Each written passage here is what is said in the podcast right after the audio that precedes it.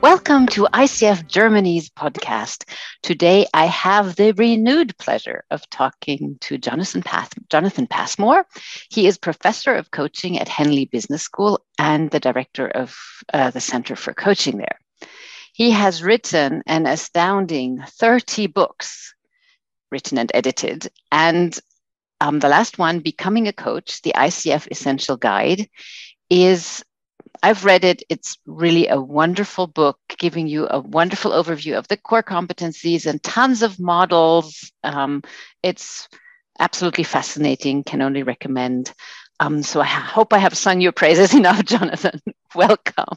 Thank you very much indeed. It's great to be back again. Lovely. Today we're talking about um, the question why research matters. And I mean, there are so many different approaches to research into coaching. Um, what's your take?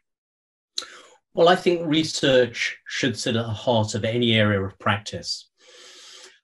If you go to the doctor and your doctor says to you, well, if you have got some condition, I think I know the solution. And they pull out from their drawer uh, a series of jars, and in the jar is a leech, and they apply the leech as treatment because they think that this will draw the blood out and cure you of the particular complaints that you've taken to the doctor.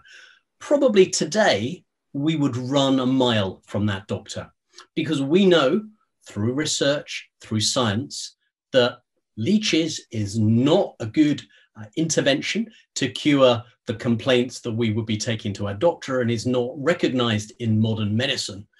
Uh, research and sciences help us understand that, and we should be applying the same sort of forensic analysis to coaching practice.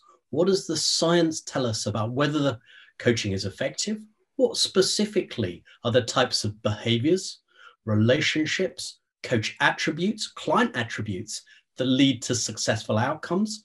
And how do we, as professional coaches, understand that science so when we intervene, we optimize our intervention and maximize for our client the benefit that they get from working with us? Hmm.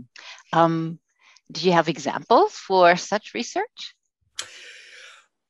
20 years ago, when I started out looking at the science of coaching and arguing that we needed an evidence based approach, I would have said to you, well, my experience tells me that it works. But of course, that's not enough.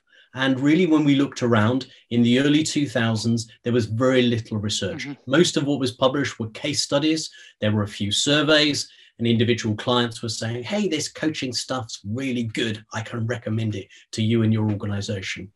20 years now on, we've got a plethora of fantastic studies, randomized control trials, meta analysis, systematic literature reviews that provide us with an understanding of that research that's taken place over the 20 years, that provide us with robust evidence that coaching does work. And in terms of specific examples, so I would, you know, there's a number of meta-analysis uh, papers that have been written. Uh, if I highlight one of those, Rebecca Jones' work as a meta-analysis provides uh, a super review of the evidence from a number of randomized control trials. Just as a reminder for, for listeners, a randomized control trial is a scientific study where you take a large or large-ish number of participants, and you randomly allocate them to two conditions. Conditions A may be a coaching intervention, or they might be allocated to condition B. They might be invited to read a book, or maybe they're on a waiting list waiting for coaching. And you then assess them before the coaching takes place, assess them after the coaching takes place, and preferably maybe assess them six months later to see whether there's a sustained impact of the intervention. And that type of randomized control trial has led us to evidence that coaching can be, in certain conditions, a powerful intervention. And when you then do a meta analysis, you gather together a number of those randomized control trials to produce what's called an effect size, which is a measurement of the effect. And when we compare the effect size for coaching, what we see that it's broadly similar to the effect sizes of other interventions that human resources professionals uh, and those people in organizations who are doing performance reviews, who are providing feedback, those types of interventions do lead to successful outcomes, and coaching is in a similar bracket. Now, what's quite interesting though is when we compare the effect size of coaching to therapy, the effect size is slightly lower. And that's led some people to then question well, is coaching really working? You know, because, of course, if counseling is providing evidence that it is effective, and we have maybe 100 years of research evidence from therapy, why is coaching getting a lower effect size? And we don't know the answer to that. Maybe there's a PhD study to explore that. But one hypothesis could be that the starting point for those individuals is different. And so the amount of gain that they get from engaging in a therapeutic or a coaching relationship results in being different. So, in other words, if I'm going to my therapist and I'm saying, if on a scale of sort of minus 10 to plus 10, how are you feeling? And I'm at a minus five, and I come out at the end of my therapy at a, at a plus five, I've made a gain of 10. If I go to my coach and I'm at a six at the moment, and the coach works with me and improves my performance at work and moves me to a nine, I've only gained three. Now, even though I've, I've moved to quite a high score in comparison to what therapy has achieved, I was only at a five, then the issue is we're seeing potentially a less effect size, which may be one factor that explains this differential that we're seeing between coaching and therapy. But coming back to your fundamental question, coaching has got lots of evidence. Rebecca Jones' work, a second paper, demonstrated similar effect sizes. Tim Theeboom from the Netherlands has done a second study. Um, these are available on the web and a real encouragement for those people who are interested in the best coaching practice to go and Google these papers, download them, and think about what does this mean for my practice? But actually, more fundamentally, this is great evidence that we as coaches should be taking to our clients, helping our clients to understand how coaching can be a highly effective intervention in their organization. And I would ask now, 20 years on from the time when I started out, to an HR director, if you're not using coaching, why are you blind to this powerful intervention that you should be using to maximize the potential of the people in your organization? Um, I, I completely agree that it is so important to be able to say that this that coaching has an effect and it's measurable. Um, I'm slightly hesitant to think what is being measured here. So you know what, what is the effect? So that there is effect absolutely no criticism or uh, you know hesitation from me but what are the effects that are being measured well, in the Rebecca Jones paper, for example, she created a number of categories to examine uh, or seek to measure different types of coaching effect. So, those might be effect in an emotional level, they might be an effect at a behavioral level. They might be an effect at a performance level. So you could look at different aspects and different studies over the years have focused on these different areas. What has been slightly disappointing, and I guess we're, I'm hungry always for more research, uh, is that when we compare ourselves in the coaching area to, for example, motivational interviewing, in a similar period of time, really motivational interviewing emerged in the early uh, 80s uh, a book by Miller and Rollnick in the mid 1980s. Uh, we've seen an explosion of research studies there where there are now hundreds upon hundreds of randomized controlled trials that provide compelling evidence and a good number looking at even specific areas of practice and specific types of outcomes of meta analysis. Sadly, we're not in that position. And I get a sense that the coaching industry, partly because we're working in organizations, partly because the nature of the presenting issues from clients are very diverse, and partly because coaches lack the skills to undertake mm-hmm. the high quality research that peer reviewed journals expect. And so instead, what we typically see in many magazines, whether that's Coaching Magazine or Coaching at Work uh, or the other uh, practitioner based uh, magazines in coaching is much more a story based approach saying i'm doing this my practice or here's some ideas or here is a tool or technique that's helpful for us because it enhances our practice but it's different from scientific endeavor and building the evidence base that allows us to really get a microscopic understanding of the tool that we're using and how we can use it to best effect to serve our clients. And one of the challenges that I have often put to the ICF over the years, and I'm delighted to say that Joel, as the director of science now, has certainly picked up this mantle and he's really forging ahead within the ICF around that science agenda. Is the ICF has been quite slow to come to the party, uh, and only in the last few years has there been a recognition. Actually, we need to get engaged with this, but that also requires us as practitioners to similarly engage in the research. So uh, when I or uh, Joel or others from the ICF put out calls for research, quite often there's only a very small uptake of individuals. Uh, I've got a study going on at the moment. I need 100 coaches to engage in that. It's a complicated study. It's working with uh, uh, colleagues in the United States. Uh, some of you um, might know the work of Richard Boyatzis, and Richard and I are trying to do a study there where we're looking at coach behaviors and what really makes the difference but it's complicated in that the coach needs to agree to participate. Fantastic. I can get coaches to participate, but they also need to nominate three people who give feedback on their perceptions. So you get a 360 view of the coach.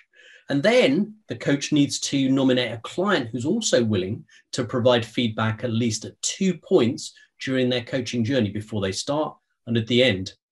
So we're beginning to, to see how many different touch points there are.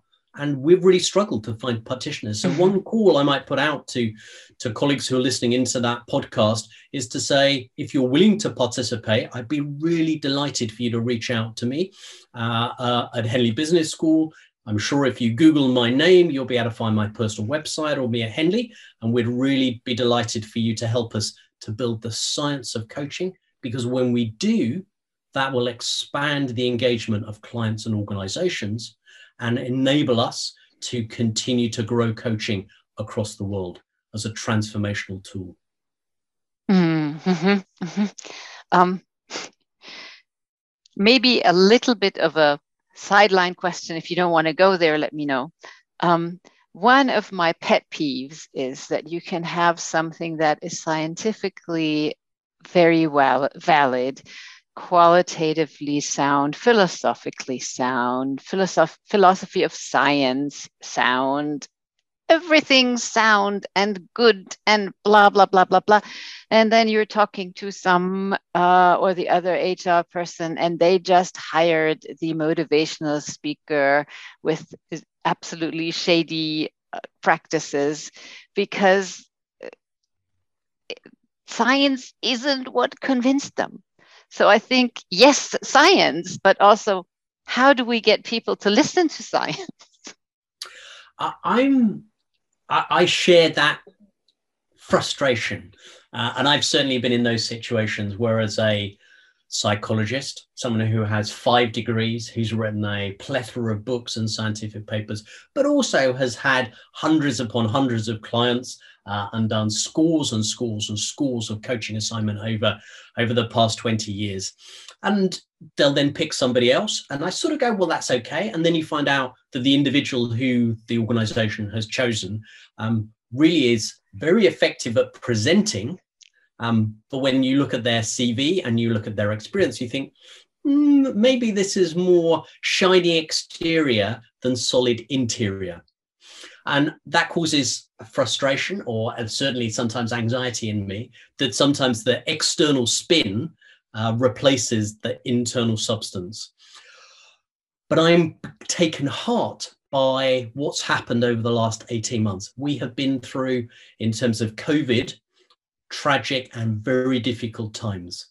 But all of us have increasingly looked to scientists to help us to make sense of what's mm-hmm. happening in terms of data, in terms of trends, in terms of creating a way out from what has been a terrible time through the vaccine, through the delivery program, through the science of, well, how is this spreading? And what is the best way that I can minimize spread in my network? Staying at home, washing your hands, wearing face masks, thinking about our travel and social arrangements, two meter distancing, etc., etc., that we've all had uh, in advice and respective our governments.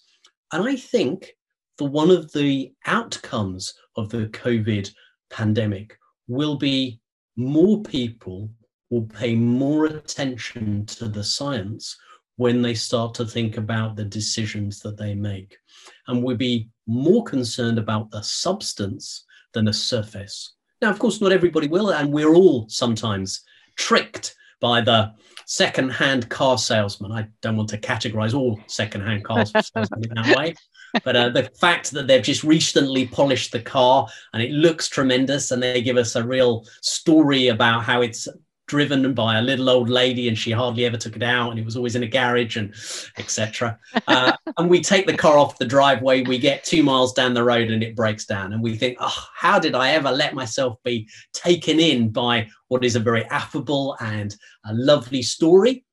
But probably there was not so much truth to the story. We will all be in that situation. But if we can all encourage organizations to be as robust in their decision making in selecting coaches, coaches who have been trained, coaches who are credentialed, coaches who understand the science of their practice, I think that that will enable organizations to make better decisions. And over time, just as we've seen in medicine, coaching and credentialed coaches, experienced, trained coaches will come to dominate the market.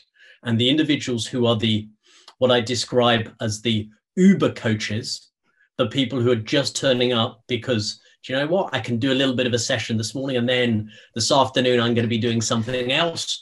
Uh, you know, I'll be mending a radiator, or I'll be climbing up a tree to pick some fruit, or I'll be working in a bar. The Uber coach community will gradually shrink in size as the credentialed, experienced, trained professional coaches become to dominate.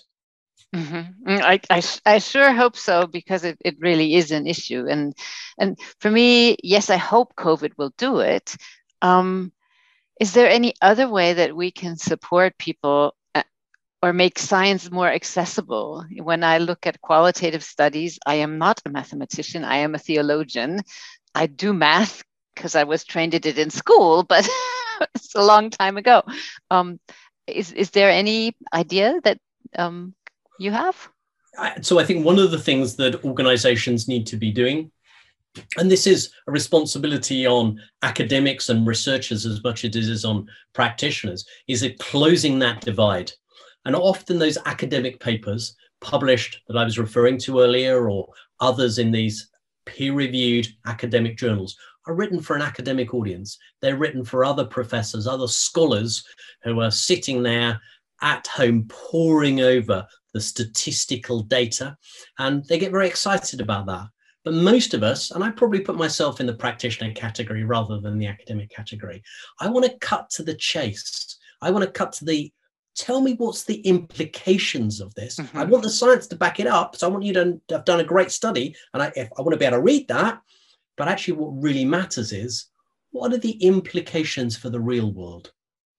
And I think that that means practitioners and academics coming together, and mm-hmm. particularly practitioners and academics coming together for the academics and practitioners to translate these very impenetrable academic tones into short 1000 word guides with a focus on practice. What does this mean for me? What should I be doing differently in my coaching session tomorrow than I did yesterday? And if we can collaborate on those sorts of publications, get that information out to practitioners, that means practice will become more evidence based. Equally, if professional bodies, and as I was referring to earlier, the ICF is certainly uh, actively beginning to pursue this, start themselves to be funding and engaging actively in research and using that data to inform coach competencies, coach training, then I think we can begin to close the science practitioner gap that I fear is beginning to open up. And we can take examples in medicine where the reflective practitioner and the scientist are almost one in the same because of the mm-hmm. quality of training that they go through. There's an expectation that I will, as a as a local doctor or as a surgeon, be reading the science. I might want it in a shortened form. I might want to, if I'm very interested in a paper, I know where to go to get it. So I might access PubMed, which is an online publication um, for academic papers in, in, in medicine. But on the other side, for us as coaching practitioners, we need to be doing something similar to raise the standard in terms of coach training to help individuals see that contributing towards research and science is an important part of building our profession. And on the other side, as, as uh, academics, to ensure that we translate our work into coaching magazines for practitioners in those thousand word digestible uh, guides that I was referring to. I have another of these questions. Sorry um, for difficult questions, but if you were to synthesize the last, I don't know, five years of research um, or two years into, okay, now as a listener, as a coach practitioner, what are some of the do's, don'ts, competencies? What are some of the most interesting results that have implications for my practice that you can off the top of your head come up with Kirsten, it's, it's always good to have uh, a, a conversation with you because you do ask challenging questions. Uh, and uh, so let me start with a few of these. And um, uh, let me start by saying, first of all, that the, the key finding I think that we've seen over the last five years, and if we take that time period, is that there is now strong scientific evidence that coaching works. And the effect sizes that I was referring to provides compelling evidence for sponsors and HR directors that they really should be using it, along with the other interventions that have become popular in modern organizations. So I think that's number one. And the papers that I referred to, uh, I think, uh, are a go to uh, sources for information. I think the next thing that um, is coming through from the literature is the issue around boundaries and contracting. So there have been a number of studies that have looked at the importance of contracting and the role that that plays. And, and one of the uh, studies has talked about the importance of uh, tripartite contracting. Others have talked about the importance, and by that I mean bringing the sponsor into these conversations. Uh, others have talked about the importance of very clear boundaries about what's inside, what's outside, and issues around confidentiality. So I think mm-hmm. contracting is, has been a really important uh, part. And then let me draw upon the, the evidence from motivational interviewing, which I would consider to be a, a coaching intervention. And coaching, I think, for me, is a future focused dialogue about change. And if we have that definition, and we look at the definition for motivational interviewing, they are the same. It isn't like, for example, a, a Freudian based therapeutic approach, which is focusing on the past. MI is very focusing on the future. And some of the things that have emerged out there um, have enabled us to really provide a processed based approach to the therapeutic conversation. So, for example, the importance of the relationship and how building the relationship as a fundamental part before individuals can make change. And that's also been echoed, for example, in the work of Erik de Haan over the last 8 mm-hmm. or 10 years, where he's mm-hmm. talked about the relationship as being a fundamental part. Now, sometimes I've heard colleagues in coaching say, well, if we just get the relationship right, as Carl Rogers was suggesting, that it's necessary and it's sufficient. And I would argue that it might be necessary sufficient no yeah. But it's not sufficient yeah. so we've got to have the relationship and evidence from mi and Erik de Haan's work is is building that. The next aspect that i think is really helpful is about our ability to develop empathy or to demonstrate empathy in the relationship. And some of the mi workers has shown the way that we can do that is through summaries and reflections. And the power particularly of not simply mirroring back the words that we've heard, which is a very often is considered to be clean coaching or mm-hmm. clean language. Um, the evidence seems to suggest that clients, at least from a therapeutic point of view, can sometimes experience that almost like the coach or the therapist is a parrot. Yes. and, and well, okay, yeah, I, yeah, I've just told you that.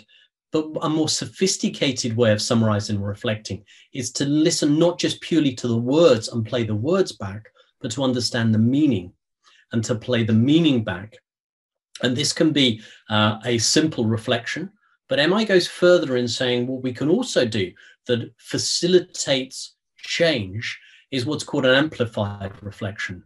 When we take the emotion, frustration, for example, that a client is experiencing, and we turn the dial up on that.